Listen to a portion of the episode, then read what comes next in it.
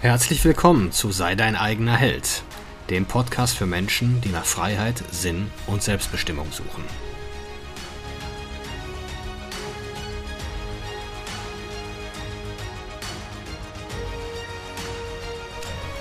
Mein Name ist Marcel Manten, ich bin Familienvater und Unternehmer und in diesem Podcast möchte ich die Erkenntnisse und Lektionen mit euch teilen, die mich das Leben auf meinem Weg bisher gelehrt hat.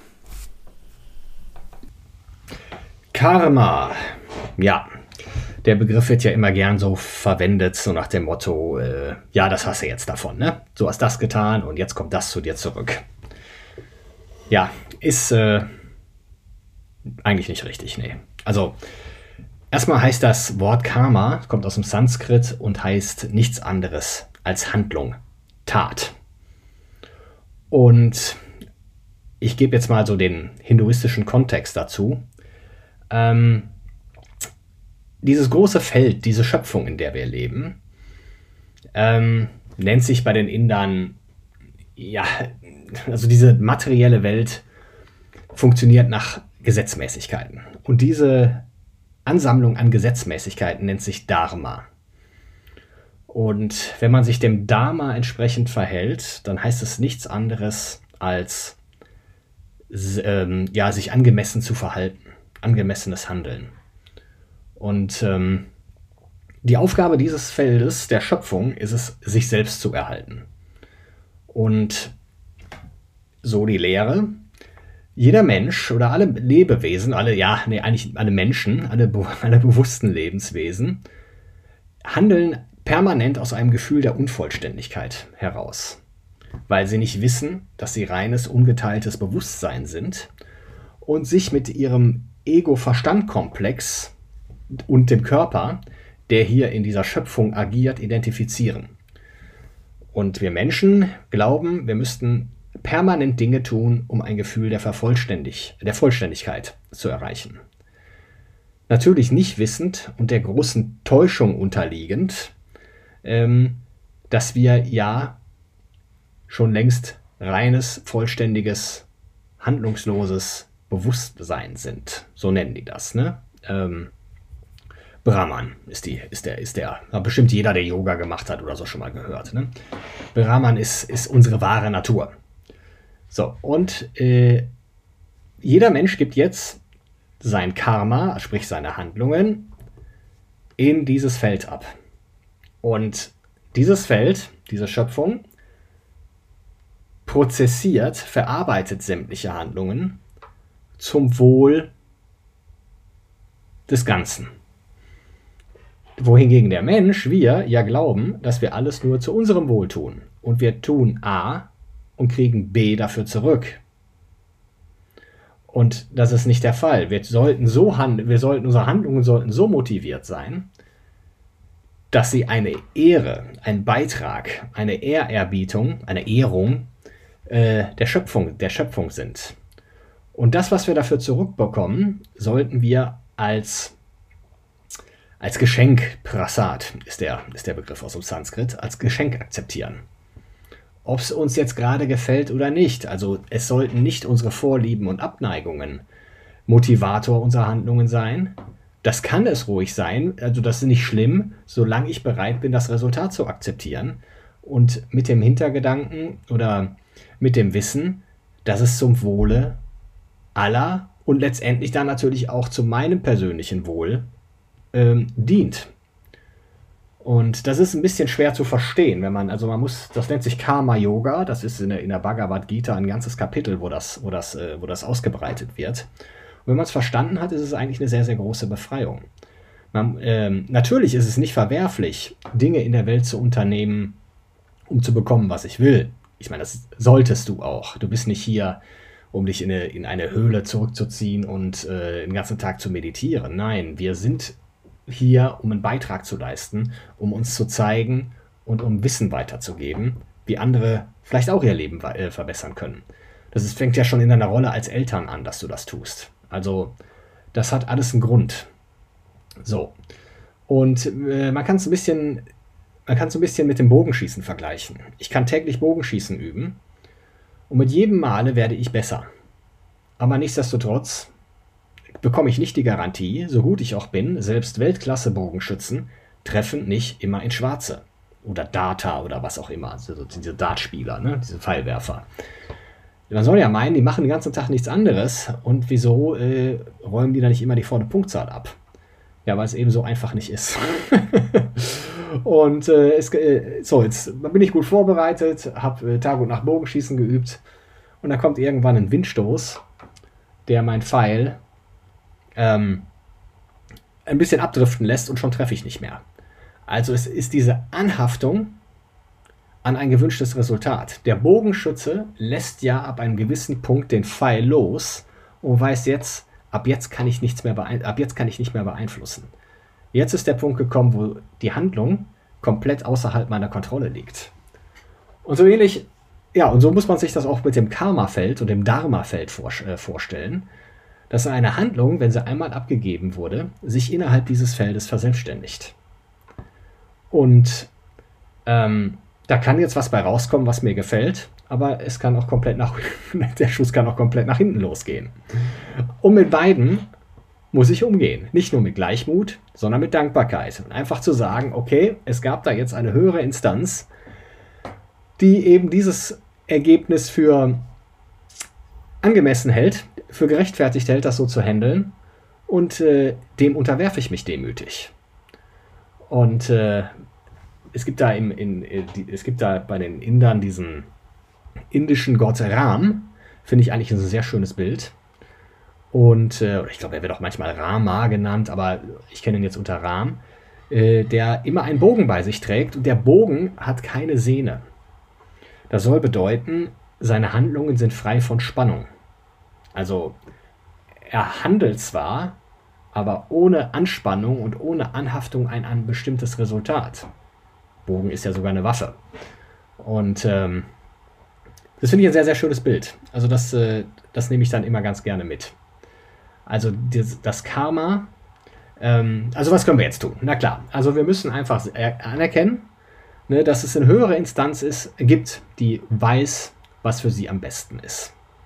So, jetzt kannst du natürlich für die Dinge, für das Wohl deiner Familie, für alles, was du, ähm, was du gerne erreichen möchtest, auch die Dinge tun, die dafür angemessen sind. Ich meine, du weißt ja, wenn du mehr Geld verdienen willst, musst du dich wertvoller machen in irgendeinem Marktumfeld. Und dafür kannst du auch täglich Dinge tun. Du kannst täglich lesen, neue Fertigkeiten lernen. Das war ja noch nie so einfach wie heute. Also heute ist ja wirklich Unwissenheit und Unkenntnis ist heute eine freie Entscheidung. Also wer heute noch damit argumentiert, dass nicht allen Menschen gleichmäßig Zugang zu Bildung ähm, äh, gewährleistet wird, also ich glaube, einfacher war es nie, an Wissen und Bildung zu kommen. Es ist halt nur die freie Entscheidung, mich gegen Netflix und für ein Online-Seminar oder für ein Buch zu entscheiden. Ne? Egal, was ich lernen will. Ob es Dating ist, Marketing, was auch immer, da kannst du heute alles online lernen. Du brauchst nirgendwo mehr hingehen, um irgendwas zu lernen. Und äh, ja, und natürlich auch, was, was begünstigt mein angestrebtes Ziel in meiner Beziehung mit meinem Körper. Ne? Die Leute wissen alle, was sie essen müssen. Wir wissen alles, was sie tun. Wissen alle, was sie tun sollen. Und äh, da gibt es eigentlich gar keine Entschuldigung mehr für. Und das ist halt Dharma, angemessenes Handeln. Ich muss in jeder Lebenslage das tun, was die, was die Situation von mir erfordert. Und diese, jetzt hat, hat jede Handlung, so sagen die Inder, zwei Formen eines Resultats. Das ist einmal das sichtbare Resultat, ist das sogenannte Drishtapala und das unsichtbare Resultat, Adrishtapala. Wenn man sich jetzt so ja, jetzt mal eine kleine, ähm, kleine Abschweifung. Also Handlungen, die gegen das Dharma, gegen dieses Pflichtfeld, gegen, gegen das große Feld verstoßen und ihm schaden, nennen sich adamische Handlungen. Da gehört Lügen zu, Betrügen, äh, sich ständig Rauschmitteln hingeben, ähm, äh, Völlerei, Maßlosigkeit. Also im Grunde das, was du in anderen Religionen auch findest. Wenn wir jetzt Handlungen durchführen, die adamisch sind, dann erzeugen wir damit zum einen natürlich irgendwo ein Resultat in der materiellen Welt, ein sichtbares Resultat. Aber dieses unsichtbare Resultat ist, diese negative Handlung zu, ähm, zu wiederholen. Du verstärkst die Tendenz, und vor allem, wenn du zum Beispiel mit Lügen erfolgreich bist. Wenn du äh, mehrfach erfolgreich gelogen hast und du bist dann mit deiner Story durchgekommen und hast durch Lügen bekommen, was du willst, dann verstärkt sich in dir die Tendenz zu lügen. Ich meine, auf der körperlichen Ebene Rauchen, der Nikotin-Hit, ähm, der Zuckerrush, das ist alles, das sind alles Tendenzen, die sich verstärken, je öfter wir sie wiederholen. Ne? Generell Form von Suchtverhalten. Und ähm, Deswegen erzeugen wir immer Karma, auch wenn wir nur denken. Jemand, der jetzt äh, zum Beispiel mit dem Rauchen aufhört, aber permanent an Zigaretten denken muss, der erzeugt auch durch dieses Denken Karma.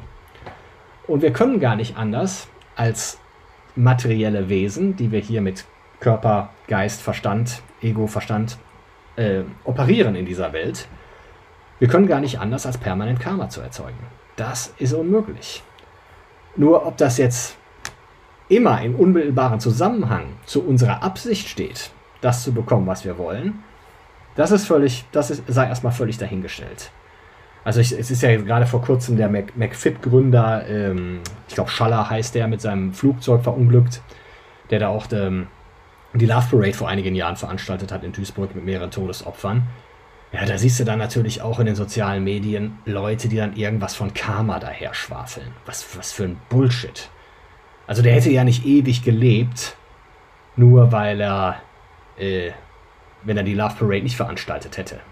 Und äh, ich meine, Flugzeug oder, ne, vielleicht wäre dann die größte Bestrafung eine schmerzhafte, ein schmerz, schmerzhaftes Dahinsiechen mit irgendeiner Krankheit gewesen. Also so, so funktioniert das nicht. Das ist auch richtig blöde aus dem Kontext gerissen. Ähm, also so reden echt nur Leute, die keine Ahnung haben. Oder sich da auch, da auch gar nichts begreifen wollen. So, und jetzt, warum ist es denn auch wichtig, dieses, dieses dharmische Handeln, also dieses Regeln, diesen, der, ja, sich entsprechend der Regeln zu verhalten, dieses angemessene Handeln. Ja, weil mich dieses adamische Handeln, was in mir negative Tendenzen verstärkt, in den Abgrund führt. Und nicht nur mich, sondern meine ganze unmittelbare Umgebung. Ne, ich weiß ja nicht, hat jemand schon mal eine, eine Funktion, funktionale Alkoholikerfamilie gesehen, wo danach wirklich äh, äh, alle erblüht sind und ein tolles Leben hatten? Nee. Ne, dieses, dieses selbstsüchtige, egoistische Handeln, was sich nur auf persönliches Wohlbefinden und persönliche Vergnügung ausrichtet, erzeugt negatives Karma. Wohingegen ein dharmisches Verhalten, wenn ich in mir permanent gute Zustände erzeuge, also die Inder sprechen auch vom, vom sogenannten sattwischen Zustand, also das ist eine Energie, die drei Energieformen im, ähm, im Yoga sind Sattva, Tamas und Rajas, wobei Sattva die reinste Form und klarste Form der Energie ist, auch die produktivste, und äh, ja, menschenfreundlichste, also die Energy, mit der wir eigentlich auf unserem höchsten Level operieren. Wenn du Dinge tust, die das, die das in dir erzeugen, bist du auch gleichzeitig ein wertvoller Bestandteil der Menschheit. Nicht nur deiner Familie oder für dich, sondern du trägst wirklich zur Erhöhung der energetischen Schwingung bei. Das ist, äh, das ist eigentlich der höchste Dienst am Menschen, den du machen kannst. Wohingegen alles andere zutiefst egoistisch ist. Wenn du nur darauf ausrichtest, was entspannt mich gerade, was sediert mich gerade, was lässt mich meinen Tag vergessen und ich muss doch mal abschalten und ich brauche doch mal den Ausgleich und, und, und, und, und. Das sind die Dinge, die nicht nur dein Leben, sondern das Leben aller schlecht, schlechter machen, weil sie hochgradig egoistisch sind. Derjenige, der die Dinge bewirkt zum Positiven in seinem Leben, der wird auch gefragt, wie machst du das, wie kann ich das auch? Ich sag mal, den fetten Säufer, dem wird keiner fragen, ich will so werden wie du, wie machst du das? Weil es offensichtlich ist, weil es jeder weiß. Weil diese Schattenseite in uns allgegenwärtig ist. Und mit, dem, mit diesen Dämonen haben wir alle täglich zu kämpfen. Und das ist auch nichts Schlimmes. Also das ist, das heißt, natürlich ist es nicht gut, aber das ist nun mal unsere menschliche Natur, dass wir immer die Entscheidung haben, ja, in den Abgrund zu stürzen, was immer das Einfachste ist, oder einfach eine Schippe draufzulegen und uns selber und, uns selber und andere besser zu machen. Ja, also wen das so mal wirklich interessiert, äh, ich habe mich da sehr mit Vedanta beschäftigt. Ähm, da gibt es wunderbare Bücher, die auch mittlerweile ins Deutsch übersetzt sind. Der Mann heißt James Swartz und äh, ist, ist ein Amerikaner, der aber äh, das wirklich super verinnerlicht hat und in einer ähm, für den Westler sehr verständlichen Sprache erklärt alles. Und äh, kann ich jedem wirklich mal ans Herz legen, der so spirituell auf der Suche ist und dann noch ein paar Fragen hat, sich damit zu beschäftigen. Danke fürs Zuhören und äh, ich würde mich freuen, wenn ihr beim nächsten Mal wieder reinhört.